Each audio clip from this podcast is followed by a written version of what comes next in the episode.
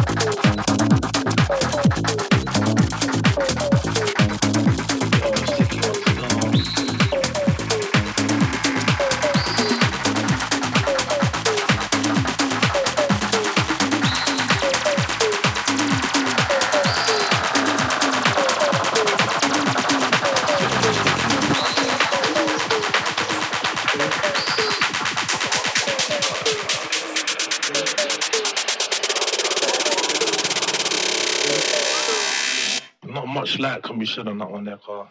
Of a sticky one.